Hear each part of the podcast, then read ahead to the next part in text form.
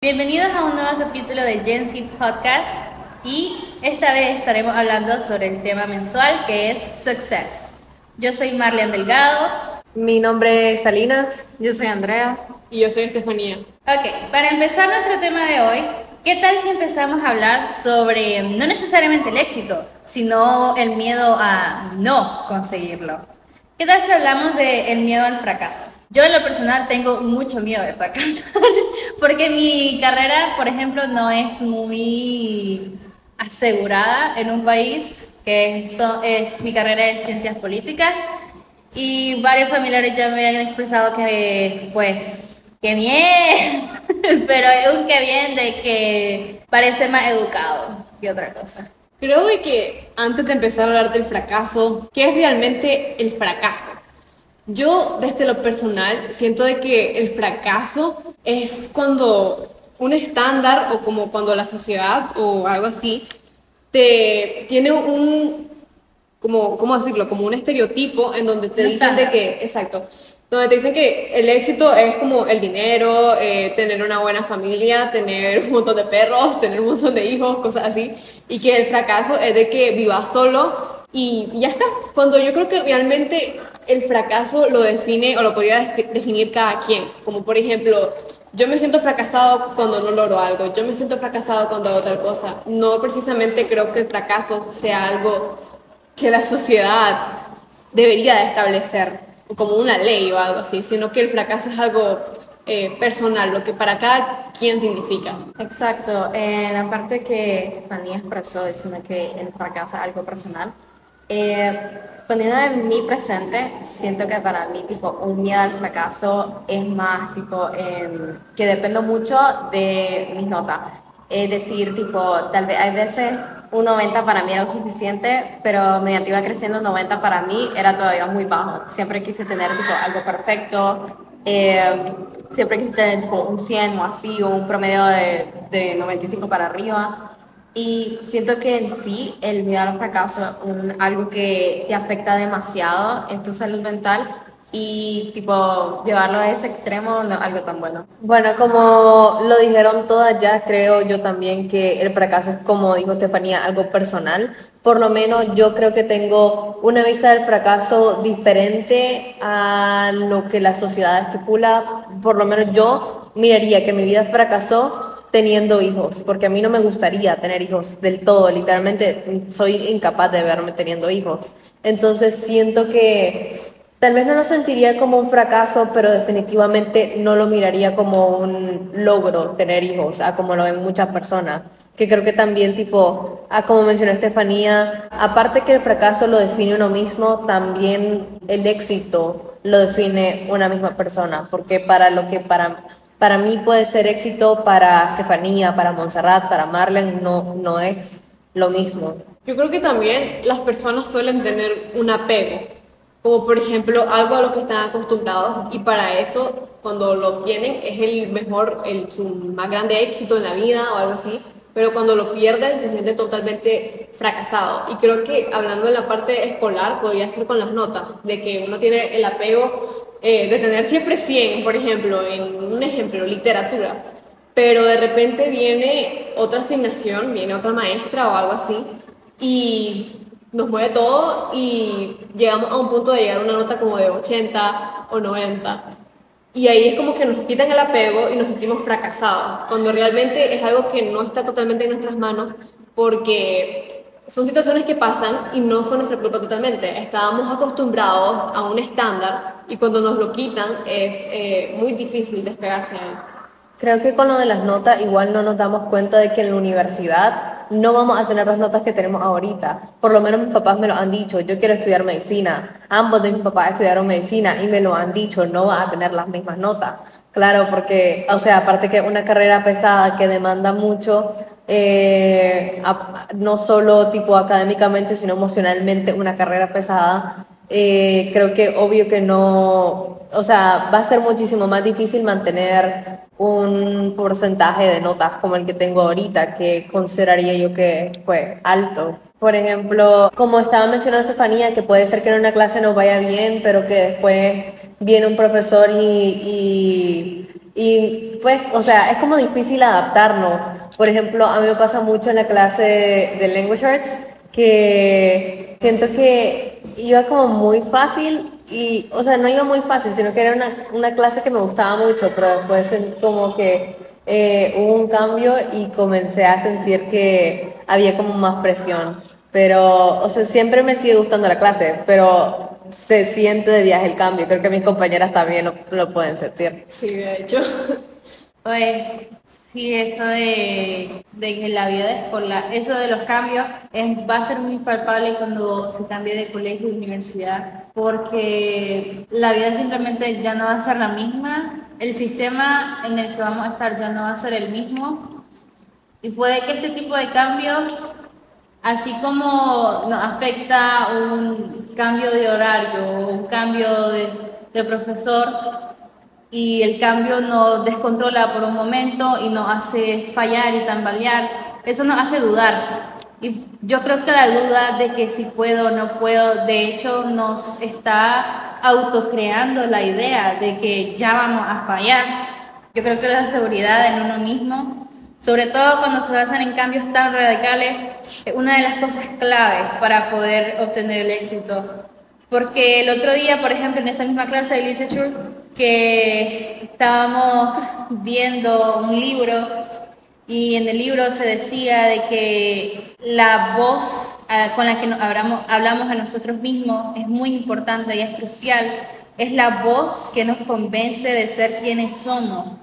Y pusieron un y en el libro había un ejemplo donde decía que una persona que trata de dejar, eh, por ejemplo, fumar, y le ofrecen un cigarrillo y, la persona contesta, estoy tratando de ya no hacerlo, no es lo mismo que una persona que dice, yo ya no soy un fumador, porque esa, la segunda, el segundo ejemplo es una afirmación, es un ya cambié, y puede que no haya cambiado, pero así es como él, es lo que él cree, y por ende así es como se siente, y por ende hay mucha más probabilidad de que así sea, de que eso lo que está diciendo se convierta en su realidad, porque él ya se autoconvenció, él ya se autoacostumbró a que eso es su verdad, su verdadero ser, su verdadero pensamiento.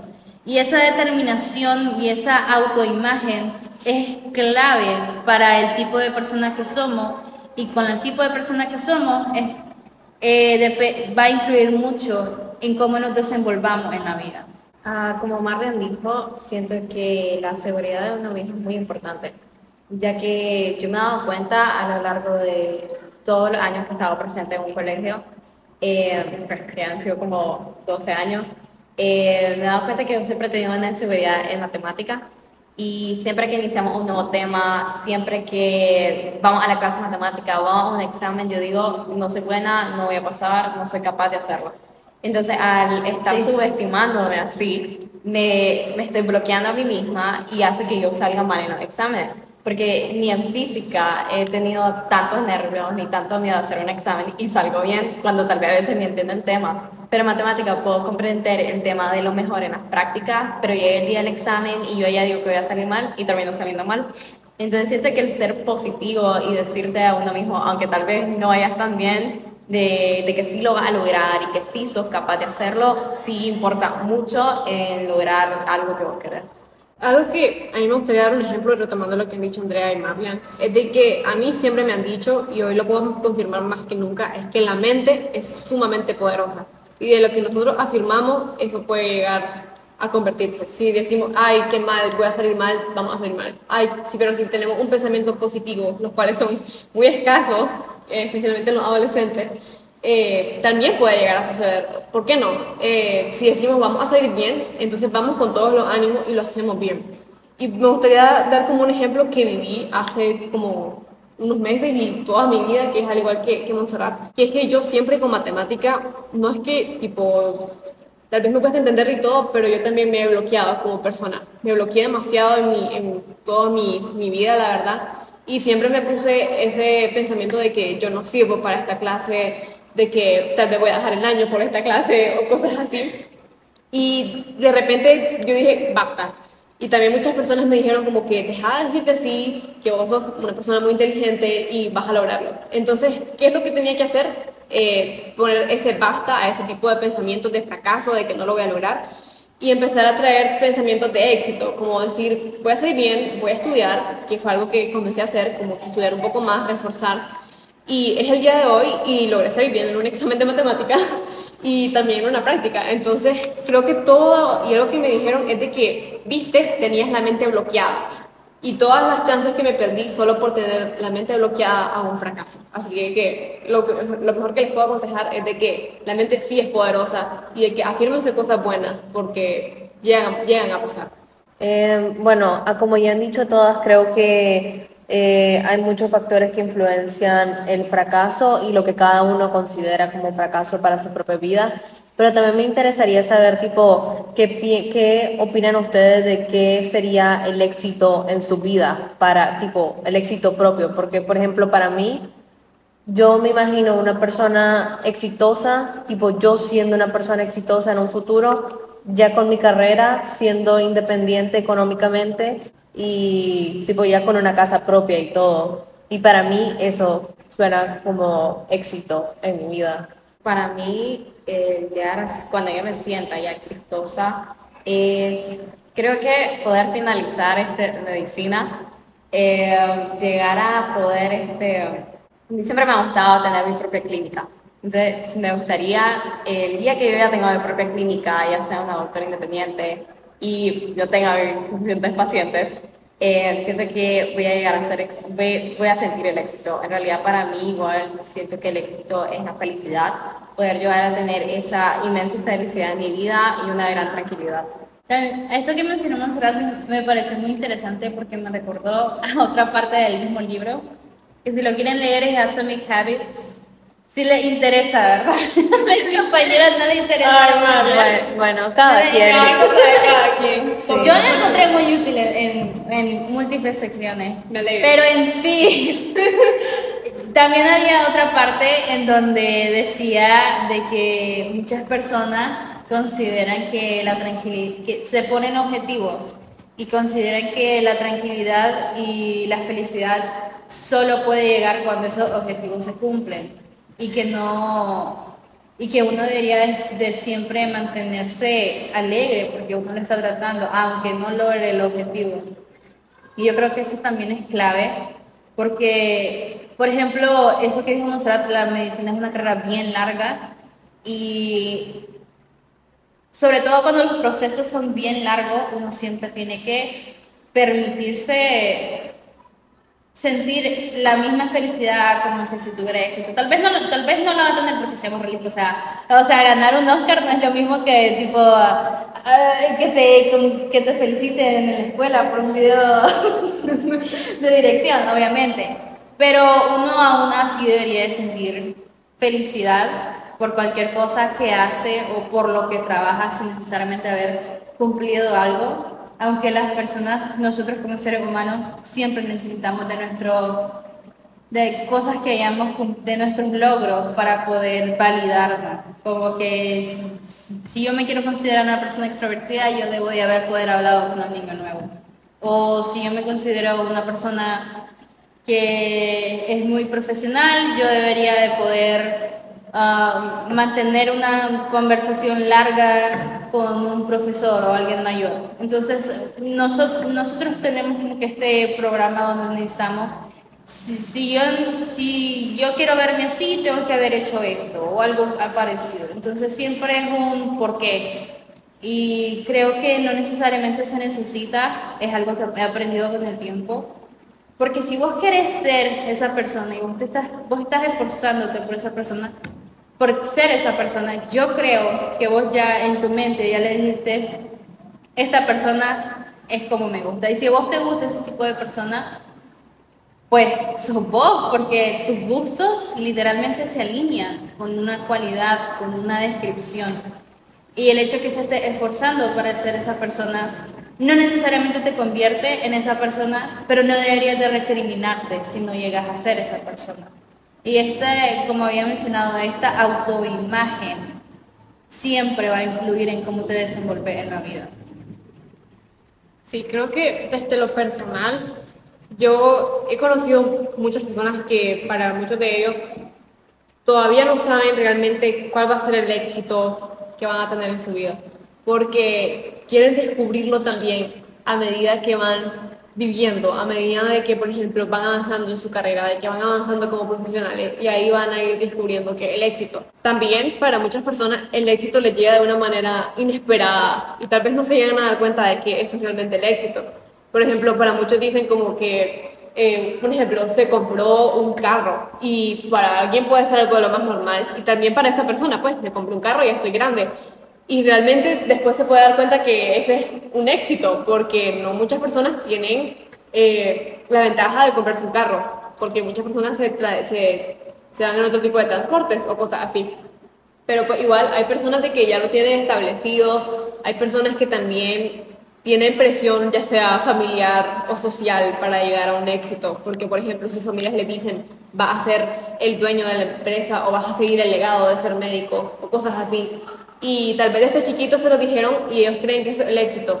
Y tal vez de grande se dan cuenta de que eso no era, porque es algo que se, se lo impuso su familia, o inclusive la sociedad, que mucho se habla de que el éxito es este, tener dinero, comprarme una casa grande, eh, tener una familia, cosas así. Y tal vez eso es el éxito de muchos, pero no el de una persona en específico.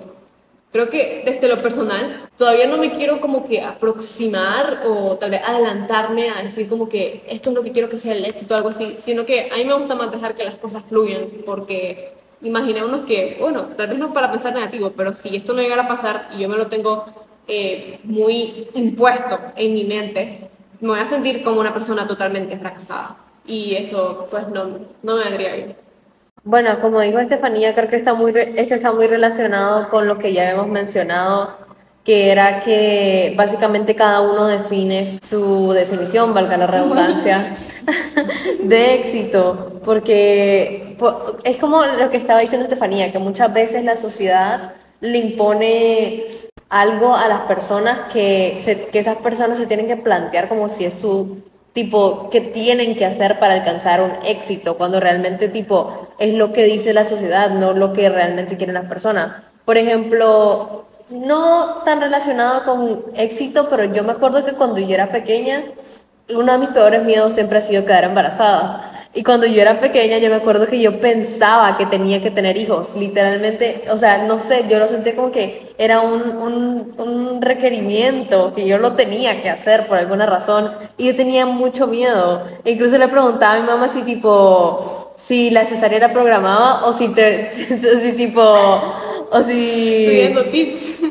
sí, es que me daba mucho miedo, entonces siento que esos son el tipo de cosas que la sociedad te, tipo como que te plantea que necesita, que por ejemplo hay muchas personas que piensan que una familia, como mencionó Estefanía, el éxito, cuando realmente pues no lo es para todo el mundo. Entonces pues va muy relacionado con lo que estábamos diciendo que el éxito lo define cada uno. También creo que es importante mencionar eh, que muchas personas, muchos inmigrantes, en especial personas que viven en Estados Unidos, ven el sueño americano como el éxito. Y pues el sueño americano es como, es muy difícil de definir, pero creo que lo definen como éxito el básicamente tener un trabajo estable, una familia, una casa, carros. Pero, o sea, hay muchas personas, muchos inmigrantes de Latinoamérica que se van a Estados Unidos con esa idea de que van a llegar allá y la vida les va a ser mejor cuando, cuando no es así. Incluso muchas, muchas personas del mismo país, del mismo Estados Unidos, muchos americanos, no logran alcanzar ese sueño. Y ahora una persona que está de inmigrante. respecto a ese tema, eh, hoy en día se miran las noticias de varios nicaragüenses que debido a alcanzar ese sueño americano han perdido su vida, no solo gente de mayor edad, sino hasta niños y en realidad es demasiado triste porque ahí se le acabó su sueño americano y sus familiares son los que ahora sufren.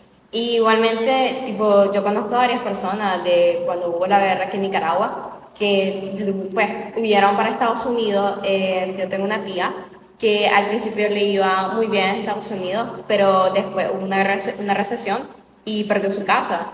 Y al perder su casa, eh, ella pues, se quedó casi sin dinero, entró en una gran depresión.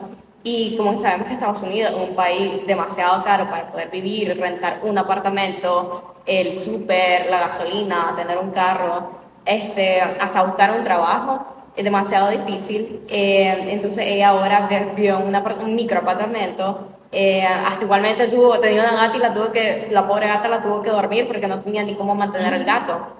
Y, y en realidad pues sufren demasiado, de que igualmente tengo una amiga que se fue a Estados Unidos y cuando la gente le comentó, ay, ahorita está en Estados Unidos, ella piensa que pues, es la gran cosa que está en Estados Unidos, que wow, que, que me gustaría estar allí. Y en realidad, o sea, su realidad no es tan bonita como la gente lo plantea.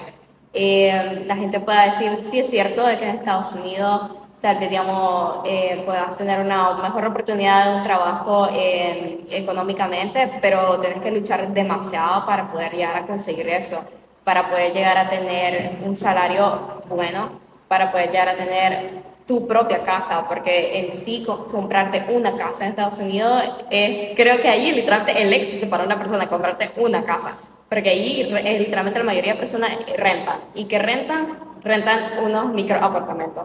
Y en realidad yo lo miro demasiado triste que todavía sigue siendo generalizado eso. Eh, pero bueno, pues ya cada quien con sus cosas. Yo, la verdad que comprendo demasiado la necesidad que se tiene especialmente en Latinoamérica y siendo la pobreza pues uno de los grandes factores por los cuales las personas tienen que irse a países como Estados Unidos o Canadá que tienen mejores oportunidades laborales mejores oportunidades en la educación o pues son de primer mundo, como, como se dice, pero creo de que admiro demasiado a las personas que se van porque no es fácil dejar a tu familia, no es fácil dejar a tu país y no, no es fácil vivir situaciones que, que mueven absolutamente todo y tener que cruzar, pues las personas que sean ilegal, pues cruzar este, dificultad en el camino y todavía ir a luchar a Estados Unidos es algo muy admirable por, por alcanzar un sueño y por querer salir adelante y tener una vida mejor. Sin embargo, yo creo de que también existen ciertas personas que no consideran las realidades que se viven, que creen de que cuando van a Estados Unidos todo es Disney y no es así. Este, hay mucha, como por así decirlo, detrás de cámara y entre ellos está eh, lo que mueve todo, que es el dinero, que es uno conseguirlo, que las cosas ajusten, porque el, el dólar es una moneda distinta a las que teníamos en Latinoamérica y y absolutamente todo eso es complicado. Ahora, estar fuera, estar lejos de la familia, querer pedir a la familia, porque cuando las personas logran convertirse en residentes o en ciudadanos, les gusta pedir eh, o quieren pues pedir a sus familiares para que también tengan una vida mejor y de una manera legal, pero también es un costo adicional. Entonces creo que también se deberían de considerar más como lo que hay detrás de cámara. Y creo de que al menos con los jóvenes en Latinoamérica pasa mucho de que eh, eso de que, ay, sáquenme de Latinoamérica, ay, no sé qué, que no sé cuánto, pero quiero irme, o por ejemplo, en el caso de, de nosotros las personas que ya no vamos a graduar y muchos de nosotros queremos irnos a una universidad fuera, está bien de que sí tengan un mejor nivel de educación y eso está perfecto y de que pues nos va a aumentar las posibilidades laborales y todo eso, pero creo que muchos de nosotros no tenemos en cuenta lo que eso conlleva. Eh, uno, la parte económica, que está bien, ok, muy bien que tus papás te puedan pagar la carrera, pero hay otras personas que tienen que optar por una beca, lo que significa el doble de esfuerzo, el triple de esfuerzo. Este, también la parte de que te tenés que acostumbrar a vivir solo, sola, a una edad de 17, 18 años y hacer tus cosas por tu propia cuenta. También que van a, van a haber muchísimas cosas que, se, que miras en, en países como Estados Unidos, que por ejemplo ves a las personas con las armas, eh, ves mucha, eh, como por así decirlo, como, como, como que no hay control, como con las armas, con las drogas, con el alcohol. Entonces, son situaciones que tal vez no estamos acostumbrados y que solamente vemos la parte bonita de ir a una universidad cuando no se está considerando lo que hay detrás de esto, o sea, lo que conlleva realmente. Como vos bien dijiste, hay mucha gente que no sabe la realidad. Y es que Estados Unidos es muy romantizado. Estados Unidos también, el, el país en sí, vende la imagen de lo que es Estados Unidos. Vende la imagen del sueño americano, vende la imagen de que es un país imponente, que tiene mucho efecto en técnicamente el mundo entero, pero eso no significa que sea un país de color rosa, como se trata de pintar en Latinoamérica, como los latinoamericanos tratan de creer que hay mucha desinformación sobre el tipo de vida, como bien mencionaban mis compañeras. Y la gente, por ejemplo, yo tengo un caso de que en mi familia una alguien trató de irse para Estados Unidos y murió en el proceso. Y fue algo, yo no había nacido en ese entonces, pero el hecho de que esto pasa y es tan común, y se le dice, se, se van mojados, se van tipo de manera, o sea, crudo, por decirlo así. O sea, se, tiene un dicho para este tipo de inmigración, por de lo común que es, tiene su propio dicho. Y tipo, Estados Unidos trata de vender esta imagen en Estados Unidos, trata, eh, se comporta de cierta forma y al mismo tiempo cuando los inmigrantes llegan allá son ilegales, los llaman ilegales, hay mucha discriminación, hay mucho, hay mucho racismo, hay mucho hay mucha falta de empatía hacia los latinoamericanos, porque la, la mayoría de latinoamericanos no creo, la verdad, que haya un latinoamericano que se vaya mojado a Estados Unidos porque sí. Porque sí. O sea, estas personas se están yendo porque no tienen aquí. Y estas personas tienen familia o su propia vida, saben que no tienen futuro acá. Y, y una gran parte de, este, de estas personas están yendo por amenaza de muerte, porque su país no es realmente muy seguro.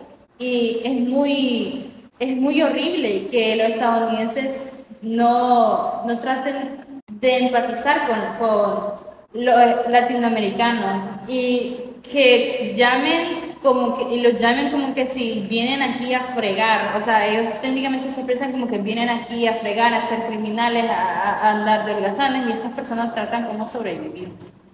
Y pues sí, entonces estas personas creen que van a encontrar el éxito en este país y realmente es muy difícil, es muy generalizado. Entonces, lo que la sociedad tiene, creo que podemos concluir que lo que la sociedad tiene definido como éxito realmente no es el éxito para todas las personas. Creo que ya hemos todas coincidido de que el éxito se basa en el sentimiento de satisfacción y logro de nuestros propios objetivos personales. Y que deberíamos de hacer lo que nosotras nos sintamos cómodos, lo que todos, con lo que todos nos sintamos cómodos, porque realmente el éxito no es de los demás, sino de uno mismo. Y el éxito se basa en la satisfacción y logro de lo que una persona hace, no de todos.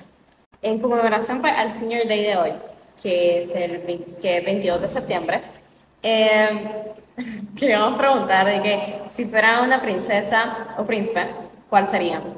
Eh, bueno, yo en realidad nunca me he puesto a pensar esa pregunta y creo que le encontraba en sí a una princesa que me identifique pues un montón. Pero desde muy pequeña en sí, tipo, como que mi princesa favorita pues siempre ha sido Ariel. Si yo fuera una princesa, yo creo que sería una mezcla entre Bella y Rapunzel. Porque, bueno, son mis favoritas. Y la verdad que algo que yo eh, destaco mucho de Bella es el, el amor que tiene por la lectura, algo que yo igual tengo. Y por Rapunzel creo que como que a veces la, esa locura que tiene Rapunzel o esa gana de a veces querer escapar como Rapunzel. Yo creo que si yo fuera una princesa estaría entre Mulan y Mérida. Mérida me gusta mucho porque la historia de Mérida no se basa en un príncipe y también porque siempre me ha gustado que es como una princesa valiente, así como independiente y tipo se vale por sí misma. y Mulan me gusta mucho porque eh, también es valiente, pero lo que más me gusta de ella es que ella es capaz de tipo cambiar, literalmente, o sea, se hizo pasar por un hombre en, en, el, en el ejército, creo. Entonces me parece súper cool, tipo, poder hacer eso. Entonces sí, probablemente estaría entre Mulan y Mérida.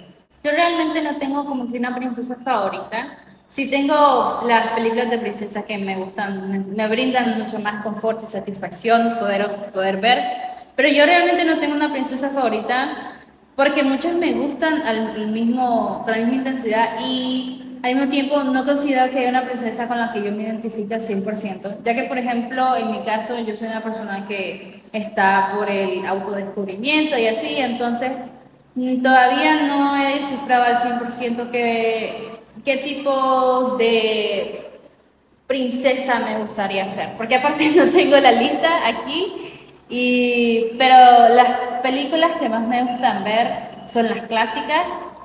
Eh, me gustan, pero me encantan realmente las modernas y siempre las veo como Raya y el último dragón o Moana, ya que nos brindan un nuevo tipo de princesa que me gustan muchísimo porque ya si nos fijamos la personalidad de Blancanieves a la personalidad de Raya o Moana es mucho más compleja, mucho más elaborada. ¿Qué te pasa? Mérida existió antes que ella. o sea, sí, pero el, mi problema no, no, es el problema. O sea, Mérida sí tiene su propia personalidad, pero lamentablemente la película no se enfocó en ella, sino en relación con la madre. Entonces no le dio lo suficiente tiempo como para que ella brillara.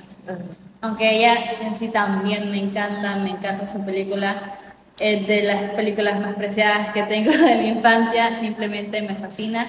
Y sí, es una película moderna porque es una película que ya viene animada 3D. Entonces, sí, lamento no haberla incluido en la lista, pero ya me. Entonces, sí, me gustan las, las princesas modernas.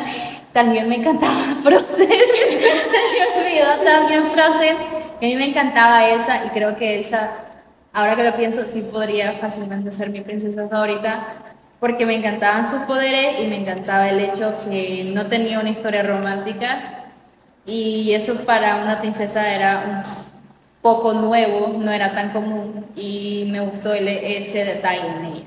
En nombre del Podcasting 2022, le agradecemos toda su atención en este episodio y en todo este año. Nos despedimos totalmente agradecidas con todos ustedes, nuestros oyentes, y para los próximos oyentes que también vengan, eh, les queremos dejar este legado de todos nuestros episodios para que les ayude a hacer su vida personal, para que les ayude a desestresarte, para escuchar algo, para escuchar un consejo o una mano amiga. Así que muchas gracias por todo este año y nos vemos en el próximo episodio, el cual será un episodio bonus en el cual conocerán al Podcast Team 2023. Muchas gracias. Bye. Bye.